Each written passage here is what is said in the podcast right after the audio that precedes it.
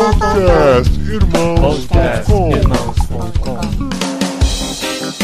Olá, pessoas! Podcastirmãos.com do Impulso 2019 entrando no ar. E eu quero ouvir a galera fazendo barulho! Muito bom! Olha só como quebra o gelo, não é verdade? A gente tava aqui todo sonolento e tal, de repente um maluco dá um grito no meio assim, todo mundo acorda. E vocês acabaram de ouvir os TEDs, quem está ouvindo o podcast também ouviu todos esses TEDs no programa anterior, programas que vão entrar no ar um depois do outro. Olha a loucura que eu estou me comprometendo. Estou envolvendo o Ariel e o Chico Gabriel também. Esses dois, gente, ó, são parceiraços de tanto tempo, Chico Gabriel e Ariel. Eles ajudam a gente na edição dos podcasts também. Estão aqui com câmera na mão, trabalhando. Então, uma salva de palmas para Chico e Ariel. Muito bom.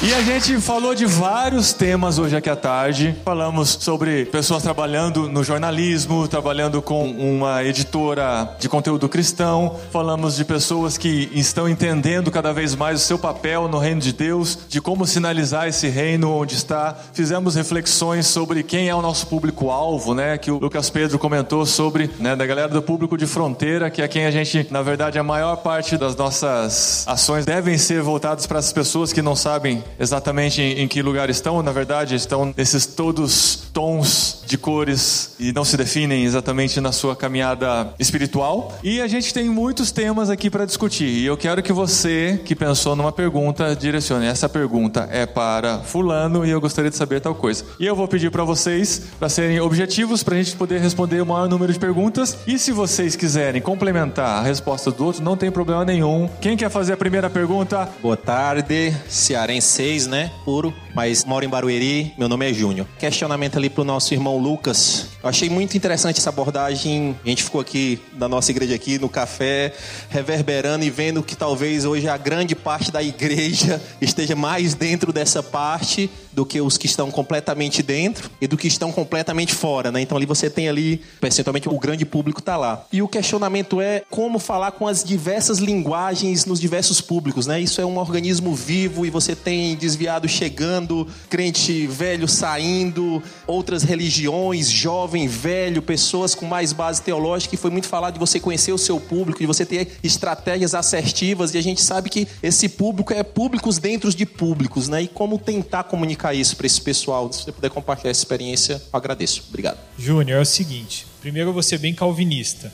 Bíblia, Bíblia, ser bíblico, né? Mas o segundo ponto que eu acho que tem sido muito ignorado, principalmente no púlpito, pelos teólogos, é a realidade, vida da pessoa, a situação que a gente tem vivido. Essas duas coisas são fortes o suficiente para você comunicar para qualquer tipo de público. A Bíblia, que é a nossa regra de fé e prática, e esse olhar para o que está acontecendo, essa interpretação atual da vida, da história. Né? Eu fazendo uma crítica ao púlpito hoje, de maneira geral, os exemplos e as ilustrações são do milênio passado. Então, não fala com as pessoas, não fala com a realidade dela nas escolas, não fala com a realidade dela no trabalho. Então, a realidade nua e crua e a Bíblia.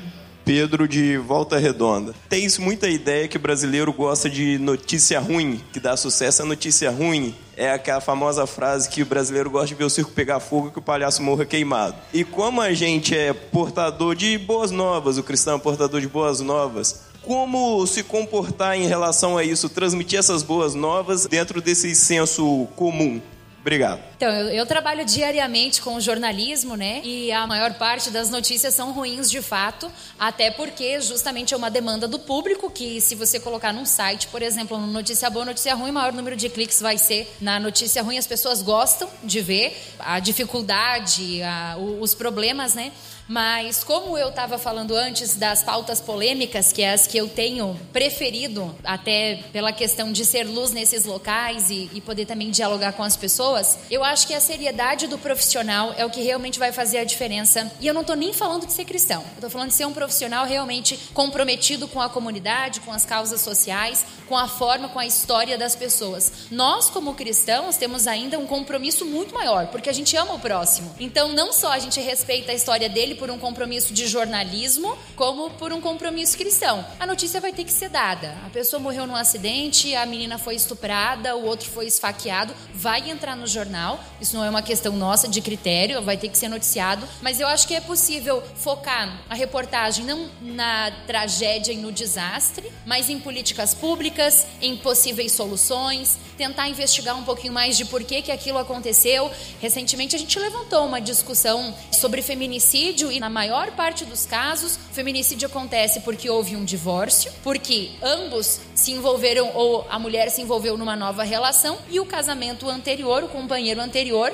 se revolta e acaba matando a ex-companheira. Se o projeto família, o projeto de Deus não tivesse sido destruído em primeiro lugar e houvesse restauração num casamento abalado, talvez não existiria feminicídio. Então, qual é a causa? É possível a gente levantar esses temas dentro do jornalismo, fora da igreja, na televisão, em rádio, em jornal e impresso e ir transformando, falando sobre Deus, a real solução do problema, não necessariamente usando a palavra Deus, mas levantando essas questões para que as pessoas busquem as verdadeiras respostas. Então, depende muito do tipo de mídia que você trabalha, né? Então, por exemplo, no caso da Rede Globo, já é uma mídia de notícias em geral. Agora, se você pensa numa mídia cristã, se você tiver um site de fofoca, você vai falar dessas coisas, né, naturalmente. Mas se você tem um site que fala sobre conteúdos que edificam as pessoas e eventualmente você noticia coisas, aí você já tem que ter um cuidado maior. Você não pode ir na onda de fazer algo só porque é popular, porque as pessoas gostam de ouvir, porque dá audiência.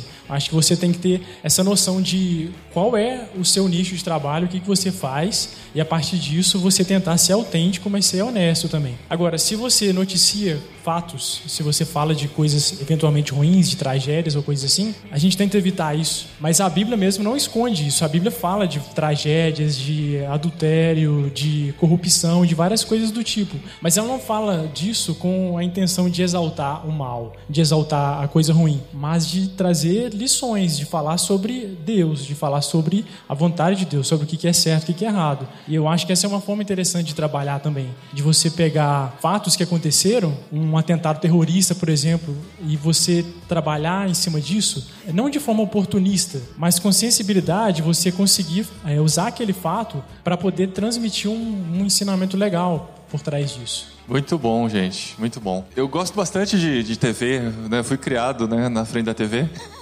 Tem alguns programas que me chamam muita atenção, programas jornalísticos, né? Profissão Repórter da Globo, eu acho fantástico, assim, o, o, jornalismo cru, né? Como que a gente entende o processo jornalístico, como que eles vão atrás da matéria, eu acho que recomendo pra caramba. Eu gostava demais de um programa que tinha na Band chamado A Liga, era fantástico, assim. É muito triste saber que acabou porque realmente não tinha mais público para aquele tipo de notícia, mas são pessoas que tentam que resgatar a essência do jornalismo, né? De mostrar a notícia crua e impactar a gente, a gente vê uma realidade que a gente precisa entender como suprir. Eu acho muito legal esse tipo de iniciativa e eu fico muito feliz de ter alguém como a Valesca no meio desse processo todo, entendendo qual o papel dela em tudo isso e muito legal. E a questão da Ultimato também. Eu vejo como a Ultimato sofre nas redes sociais, né? A, gente vê, assim, qualquer postagem deles, eles são ou acusados de uma coisa ou de outra e a gente conhece o coração deles, dá uma dor no coração de ver eles sendo acusados de tantas coisas quando na verdade estão pregando o evangelho, estão mostrando o reino de Deus. E é legal ver pessoas tão engajadas nessa visão do jornalismo aí.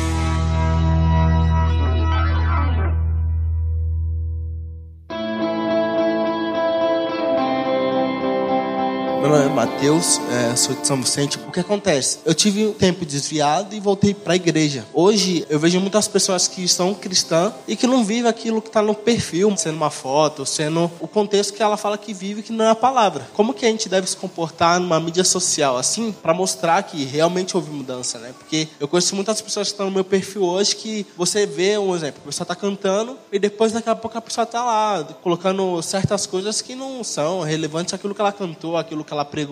Até meu perfil mesmo, ele é antigo do Instagram.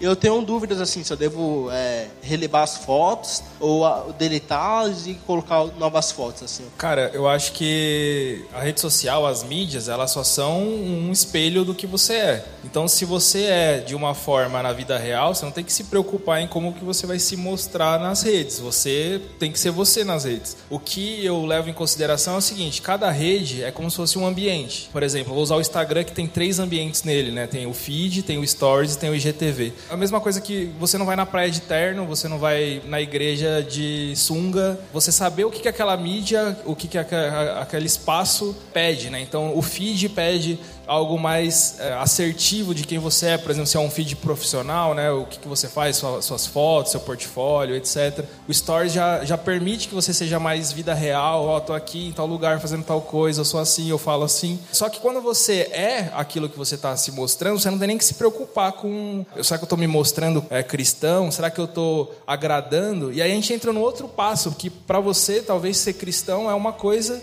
e para outra pessoa ser cristão é outra. Como que você vai agradar aquela outra pessoa pensando, ah, vou fazer XX coisa para agradar essa pessoa. Só que aí essa pessoa não vai se agradar com essas XX coisa porque você não está cristão o suficiente para ela. Então é muito mais um lance de você, através da mensagem, através da linha teológica que você acredita, baseada na sua igreja, nos seus irmãos e naquilo que você vive, você só usar mídias como mais uma opção, mais um braço da sua realidade. E se você acredita naquilo, você vai viver aquilo da forma mais verdadeira possível. Sobre Valeu. o período que você ficou afastado da igreja, eu acho que vale uma avaliação das fotos passadas. Aquilo que você postou naquele período te representa hoje? Porque quem entrar não vai saber como você estava, como você está. Eu acho que vale uma análise de assim, sabe, naquele momento eu pensava aquilo, hoje eu não penso mais, eu vou tirar isso daqui. Não me representa, não é mais quem eu sou. Cristo me transformou e essa pessoa aqui morreu, ela não está mais aqui. Não tem por que essa foto tá. Para nós mulheres, eu acho que é bem legal quando a gente pode ter uma liderança espiritual, talvez feminina também,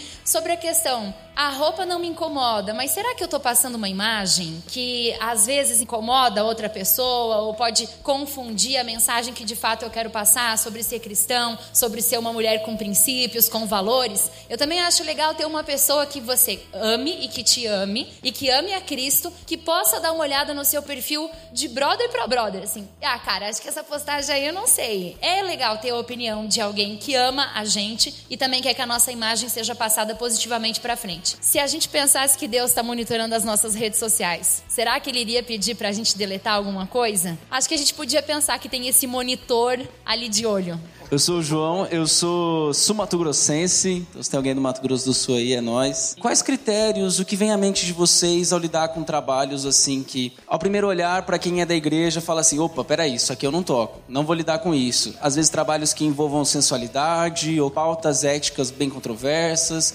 é, questões que normalmente chocam quem está dentro da igreja. Quais critérios vocês utilizam para selecionar, para aceitar, para se envolver nesses trabalhos? Caramba, que bomba, bicho. E o pior é que foi combinado ainda. Você pediu para ele fazer essa pergunta. Não, mas era mais para frente. Era pra... eu acho que talvez não seja muito politicamente correto o meu posicionamento, sabe? Mas eu entendo assim que o meu primeiro amor é o meu amor a Deus, assim, sabe? E eu não consigo me imaginar amando a Deus, fazendo coisas que abertamente ou promovendo coisas que abertamente vão contra o que ele pensa, o que ele acredita, o que ele tem desejo de promover. Então, por exemplo, trazendo isso para uma realidade menor, assim, ou uma realidade mais tangível para a gente. Se eu sei que a minha irmã odeia que eu faça cosquinha nela, e eu falo que eu amo ela e faço cosquinha nela, tem, tipo assim, um descompasso na minha fala e na minha atitude, entendeu? Se eu falo que eu amo o meu pai, e meu pai odeia que eu sente com o pé no sofá, e eu sento com o pé no sofá, tem um descompasso entre o que eu estou falando, que eu amo ele, e o que eu faço, que é colocar o pé no sofá. Um exemplo bastante simplório. Eu penso que se a gente maximiza isso, se a gente torna isso abrangente, vale para Deus também. Eu falo que eu amo a Deus, mas a despeito de algumas ondas da nossa geração, algumas ondas que fazem parte do modismo da nossa geração. Me colocam a, a, praticar uma coisa que eu sei que abertamente é contrário do que Deus pensa, deseja e quer promover, que é bastante simples a minha decisão. Eu decido o que Deus ama Porque Deus tem um projeto do que, do que é bom, Deus sabe o que é melhor, Deus criou a gente com um fim específico para a felicidade, e isso vai acontecer a partir do momento que nós vivemos o que Ele deseja promover. Então, eu prefiro demonstrar o meu amor a Deus, negando trabalhos que promovam coisas que Ele deseja aterrar, do que posar de um cristão bem resolvido, ou que dialoga super bem com certas coisas, mas que desagrada a Deus, sabe? Deus promoveria isso? Deus participaria desse projeto? Eu participo também. Não, Ele não promoveria, Ele não participaria. Eu não participo também. Se tiver que perder emprego por isso, que perca, sabe? Se tiver que perder salário por isso, que perca, não tem grilo. Que não é o salário que me sustenta, é Deus. A minha fala, por um lado, parece que o mundo é dividido em preto e branco, bem claro e fácil, e que é super fácil fazer essa análise. Em alguns casos até é. Em vários outros a gente fica preso numa zona cinza que é difícil determinar. E aí esse é um desafio que eu também estou tentando aprender a vencer. Lucas, você não estava aqui quando a, a Valesca contou a história dela? Eu acho que pode parecer um contrassenso do que você está falando e que ela está falando, mas eu acho que tem tudo a ver o que vocês estão falando, né? Porque a Valesca ela contou que ela, por muito tempo, ela recusou as pautas de parada gay, coisa assim, e depois ela começou a entender que se ela não fizesse, outra pessoa que ia jogar mais purpurina naquilo ia fazer. E ela resolveu fazer essa pauta para poder mostrar aquilo como uma jornalista e sempre tentar colocar os valores dela lá. E o Aquila tem uma pergunta sobre isso. Oi, eu sou o Aquila, sou de Timóteo, mas moro em Campinas também. Eu queria saber como que você não é uma crente chata nesses ambientes. Por exemplo, ó, Sandra Nemberg, a gente tá aqui na parada gay, mas o público de casa sabe que é melhor ir na marcha para Jesus. Como que, tipo, como, como que você não é uma crente chata? Tipo, Às vezes lá. eu uso um colarzinho com uma estrela de Israel. eu acho que é assim, ó, tem um compromisso com a informação. A informação é o trabalho do jornalista, né? Quando a gente está falando da parada da diversidade, que é assim que a gente chama, né? Por exemplo, ela aconteceu. Então, houve um fato, pessoas, 30 pessoas passaram na rua X, tal hora até tal hora, e elas reivindicavam algumas coisas. Muitas daquelas pessoas lá têm reivindicações mil. Algumas delas estão ali porque elas realmente entendem que o número de homicídios a homossexuais cresce muito no país. O número de suicídios entre homossexuais cresce muito porque são incompreendidos, porque não são amados, porque não encontram respeito na sociedade. Cara, isso é notícia. Isso é notícia que nós, cristãos, precisamos defender do amor ao próximo, do cuidado com todas as pessoas, não importa se é A, B, C ou D. E eu acho que, assim, é mais difícil fazer esse trabalho que eu tô sugerindo do que chegar lá e dizer: Sandra, tá maravilhoso, tá todo mundo dançando, vem aqui e fazer o lererê, procurar no meio daquelas pessoas, pessoas com causas sérias, que estejam preocupadas realmente com o ser humano, com causas embasadas. Talvez pegar alguém que não tá dentro da parada, mas que tá assistindo e que diz que se incomoda, não porque são gays, héteros, bi, trans, simpatizantes, mas que se incomoda com a rua que foi paralisada naquele dia, com o trânsito, com o lixo que fica no chão, com cenas explícitas que ocorrem na rua. Qual é a motivação? O que, que nós vamos brigar aqui? A reportagem ela pode evidenciar alguma coisa ou outra, e eu escolho evidenciar aquilo que eu defendo, que é o amor por aquelas pessoas que estão ali passando na rua, estão reivindicando algumas causas que são de fato nobres. Então vamos mostrar isso, né? Eu acho que é um olhar e eu sempre peço que eu tenha essa orientação no momento de desenvolver a pauta. E é um- uma luta diária. Às vezes eu não tenho. Às vezes eu chego em casa realmente frustrada porque fiz a reportagem no automático e mostrei o que qualquer pessoa mostraria e não cumpri com o meu compromisso com Cristo naquele dia. E ainda bem que o sol nasce e Deus me dá um novo dia para tentar cumprir essa missão mais uma vez. E Dentro dessas duas perguntas, é importante a gente também ter muito claro os nossos absolutos cristãos, porque a gente vive num mundo muito relativizado em relação ao cristianismo também. E eu até lembrei agora uma fala que eu acho que é do MacArthur, que é muitas vezes nós cristãos temos medo de falar da pregação do evangelho para não ofender as pessoas não cristãs, mas os não cristãos não estão preocupados em ofender a Deus com os seus pecados. Então, eu acredito que mesmo com esse meio de relativismo que a gente vive, as pessoas não cristãs esperam de nós os nossos absolutos, porque a sociedade ela não sobrevive sem esses absolutos. A questão é como vamos comunicar, porque nós podemos comunicar de uma forma impositiva ou podemos comunicar de uma forma amorosa. Eu acho que até sobre a questão da empatia, qual é o exemplo maior de empatia que nós temos de Jesus Cristo, que não teve por usurpação ser igual a Deus, mas antes humilhou tomando a forma de homem e se revelando de igual como nós, quem é ser Deus. Então é esse exemplo da empatia de Jesus Cristo visto que a gente deve ter para comunicar e se posicionar de forma simples, mas sempre tendo muito claro os nossos absolutos cristãos, porque o mundo necessita dos nossos absolutos cristãos. Mais uma pergunta, cadê? Oi, meu nome é Jonatas, eu sou de Atibaia. Fernanda, você falou que você trabalhava né, no mercado de trabalho e tal, e agora você está trabalhando na missão lá no Comunicando Cristo. Eu conheci um pouco e achei muito legal a ideia. Eu queria saber de você como hoje o missionário, né, o cara que está no campo, como ele equilibrar essa ideia de eu estou lá trabalhando, estou cumprindo uma grande comissão e tal, e ao mesmo tempo eu tô, tenho que desenvolver meu trabalho de comunicar, de falar com a minha igreja, com a minha igreja local, com meus mantenedores, conseguir comunicar tudo aquilo que eu estou vivendo aqui, porque eu preciso do meu sustento, mas eu também preciso falar daquilo que Deus tem feito, um pouco uma síntese assim para alguém que talvez daqui a pouco vai estar tá aí. Então, é um dos lemas do comunicando é uso de você tem nas suas mãos. Você não precisa de uma super câmera, de um super equipamento e um super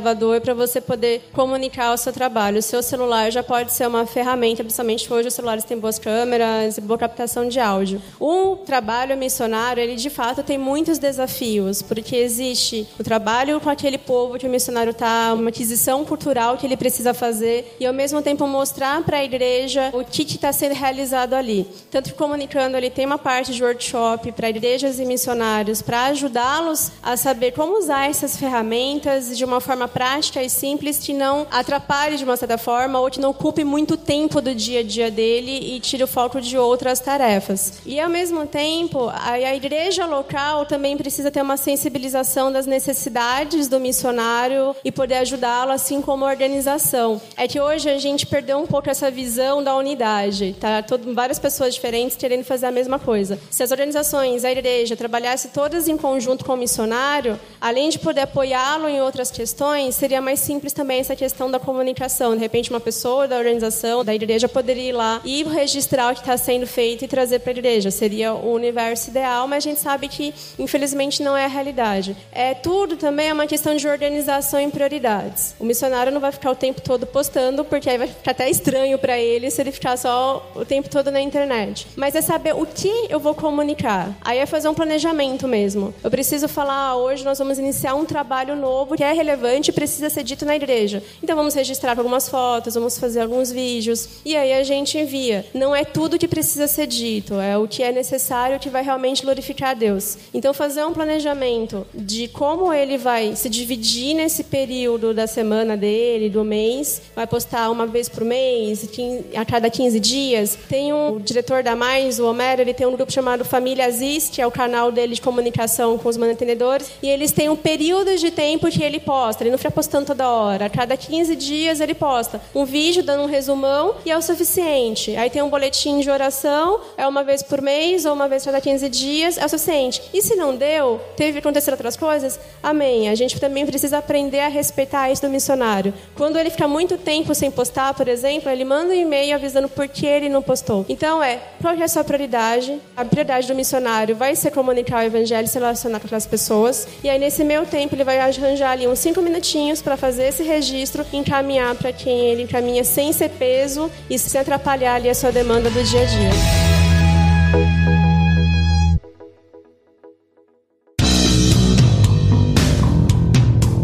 Oi, tudo bem? Meu nome é Gabriel, sou São Bernardo. Queria fazer uma pergunta para Valesca. Numa palestra que eu tive na faculdade, uma frase que me marcou muito foi de uma jornalista da Folha de São Paulo, que falou que nas redações não tinham muitos cristãos, muito menos evangélicos, e que eles não sabiam nem lidar com a gente. Na redação que eu trabalho, eu sou o único cristão e a única emissora que eu conheço que é controlada por uma igreja, eu conheço, tenho amigos que trabalham lá e eles criticam, falam que os chefes ficam orientando as pautas e eles acabam tendo ódio dos chefes. Então eu queria perguntar, como que é o tratamento dos seus colegas de trabalho, sabendo que você é uma cristã? Como mudar essa realidade? Como que a gente pode ter mais cristãos fazendo a diferença nas redações? Então, eu entendo o teu sentimento porque, de fato, eu não conheço pessoalmente nenhum outro repórter de televisão das emissoras onde eu passei cristão. Sou filha única e eu entendo esse sentimento de solitude ali também, de você querer encontrar, às vezes, no meio de um dia difícil, alguém que vai poder ser o teu suporte e te ajudar nas decisões, né?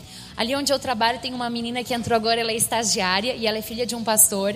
E eu acho bem legal, assim, porque às vezes no meio do dia a gente consegue conversar rapidinho e realmente encontrar forças para continuar nessa luta. As pessoas sabem que eu sou cristã pelas minhas redes sociais, pelo meu comportamento, pelos meus eventos na igreja, né? Que se eu não tô na TV, eu tô na igreja, então o pessoal, claro que sabe do meu envolvimento. Agora, uma coisa que você falou antes, que é a questão da empatia, ninguém vai se converter com Jesus goela abaixo, né? Então, nós vivemos no mesmo mundo. A gente enfrenta milhões de coisas em comum e como a gente reage a essas coisas pode ser que seja a diferença. Então, a gente vai compartilhando o dia a dia daquilo que é em comum, problemas do dia a dia do jornalismo, dificuldades, enfim, alegrias, vitórias. E aí, esses dias, uma pessoa veio dizer assim: Nossa, aqui a redação é um ambiente estressante, é um tentando puxar o tapete do outro, tem competitividade. Como é que você chega todo dia feliz? Pô, me perguntou, eu vou falar, né? Tenho Cristo. Agora, se não me perguntou, então que veja pelas minhas ações, pela forma que eu reajo, pela forma que eu lido com as coisas, pelo meu desejo de fazer o que é correto, o que é certo, por não entrar na participação de algo que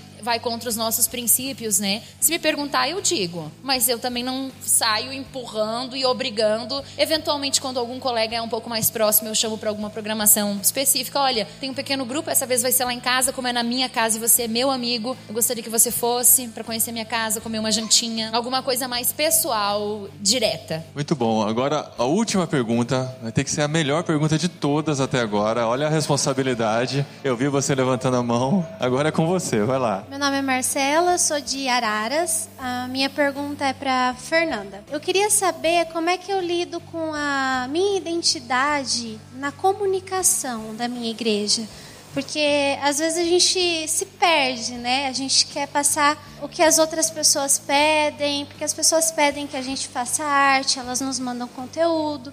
E às vezes nós precisamos passar o que nós somos. E a minha pergunta para você seria essa: como eu posso passar a minha identidade? Como eu posso passar ela com clareza, sem que ela fique embaçada no meio do ambiente de igreja? Essa é uma boa pergunta. Eu lembrei do meu pastor, de quando eu faço uma pergunta difícil para ele, ele bebe água para poder pensar. Como eu tinha falado até no, no TED, a nossa primeira identidade sempre vai ser Cristo. E a gente tem que ter isso muito claro. A nossa identidade primária, a nossa identidade é em Cristo. A gente quer ser muitas coisas, mas Deus quer nos transformar na identidade de Cristo.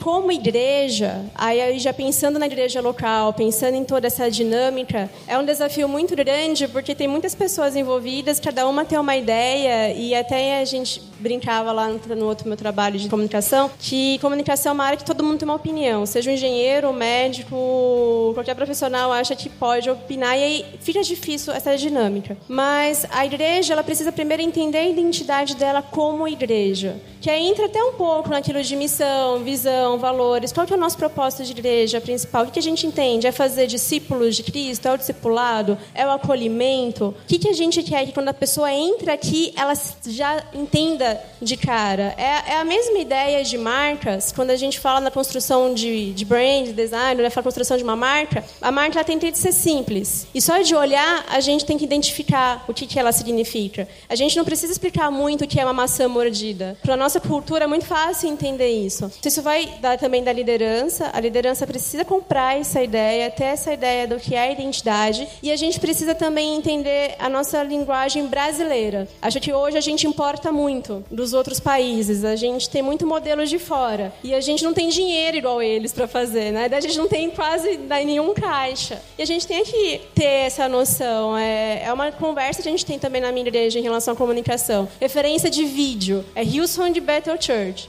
E aí, que, que orçamento a gente tem? A gente não tem um orçamento para fazer igual. Então, como a gente consegue fazer algo melhor dentro das nossas limitações e que comunique a identidade da igreja? A minha igreja, por exemplo, uma das frases principais é fazer discípulos de Cristo. Então, a gente sabe que vai envolver o acolhimento, que vai envolver a pregação do evangelho, vai envolver quem Cristo de fato é e a gente entender quem Cristo é. Então, a partir dessas premissas, a gente vai construindo a comunicação, vai construindo as artes, vai pensando no evento. Mas é um trabalho que um grupo de pessoas precisa comprar, porque é um trabalho que a gente começa muitas vezes sozinho. Mas quando a gente quer comunicar uma identidade, é que eu falei, o pastor precisa comprar a ideia e ter a liderança apoiando. E vamos falar, nossa identidade como igreja é essa. É esse caminho que a gente vai seguir. E aí, a partir disso, a gente consegue usar melhor as ferramentas que o design nos proporciona de cor, de construção de marca, de imagem, como trabalhar as imagens, respeitando a identidade da nossa igreja, que a gente vai saber essa imagem pode, essa imagem não pode. Ah, a gente vai usar imagens sempre que vão remeter à esperança, que não vai explorar nada, mas que a gente vai mostrar realmente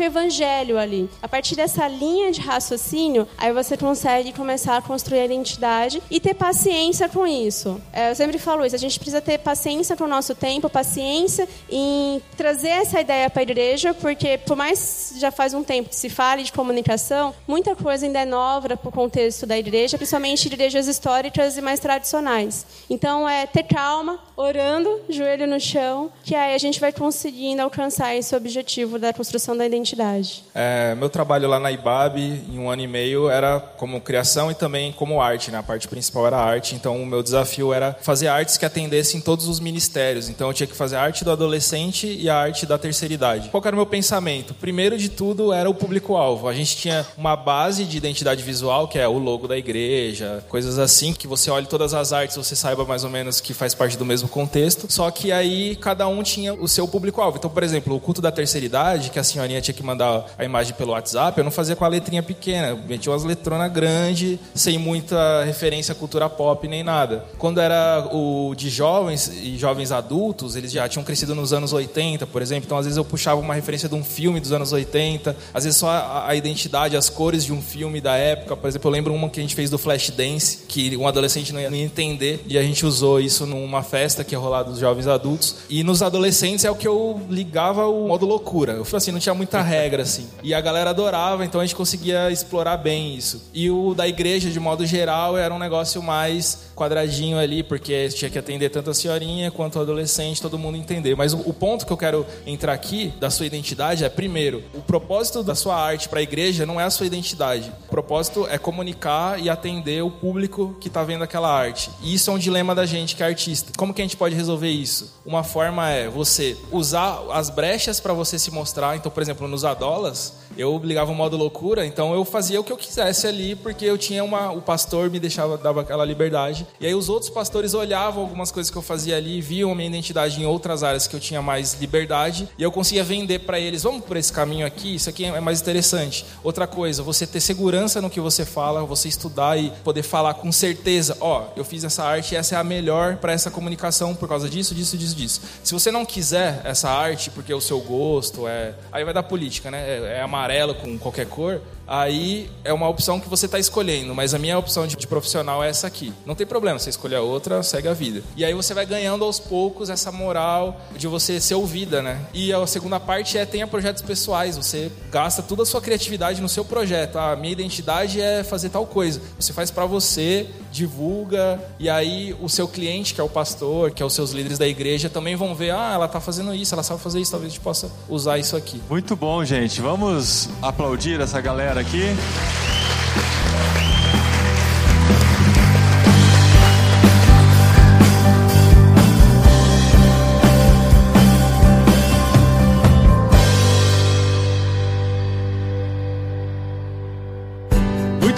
Gente. Recadinhos rapidinhos aqui no final desse programa. Se você só ouviu essa parte B, saiba que tem uma parte A que contextualiza tudo que foi falado aqui, tá bom? Nossos convidados do Impulso 2019 deram os TEDs, que em cada um falava por volta de 12 a 15 minutos, contando um pouquinho do que tem experimentado na área de comunicação e como tem entendido o reino de Deus dentro de tudo isso. E nessa segunda parte a gente abriu para o público fazer perguntas e, e com isso você tem aqui acesso à maior parte do conteúdo do Impulso 2019 é claro que não é a mesma coisa que estar tá lá e trocar experiência e comer os salgadinhos, conversar nos intervalos, mas o grosso do conteúdo tá aqui. Espero que tenha abençoado você que não pôde vir e fique ligado que tem mais coisas do Impulso acontecendo. Daqui 10 dias a gente tem em Campinas, na PIB Campinas, nossos parceiros. Nós temos a oficina de redes sociais e marketing digital com Matheus Ferreira, das 9 da manhã às 3 da tarde. As inscrições são em irmãos.com/oficinas e até esse fim de semana, até o dia 1 de dezembro, você tem uma outra opção muito legal de aprender também sobre redes sociais num curso online oferecido pela Elis Amâncio, que esteve com a gente no Impulso 2019. Para você ter mais informações e pegar o desconto, entre em irmãos.com/navegai ou navegai com i no final, que você vai direto pro curso, tem mais informações e na hora de se inscrever, utiliza o cupom de desconto irmãos10. Sentiu tudo maiúsculo 10 em numeral, que você vai ter 10% de desconto. Aproveita que tá uma grande promoção de Black Friday nessa semana aqui de descontos para você fazer esse curso preparado com muito carinho pela Elis e a gente quer compartilhar isso aqui com vocês, tá bom? Gente, o ano tá chegando no final, mas ainda tem muito podcast irmãos.com. Tem jet lag, tem literário e tem o grande podcast de encerramento com a nossa retrospectiva e uma grande perspectiva que temos pela frente. Então acompanha a gente aí ainda em 2019 e vamos junto para 2020 pensando muito em como comunicar melhor o reino de Deus. Até o próximo programa, pessoas. Até terça-feira que vem a gente se vê por aqui ou se ouve por aqui em irmãos.com.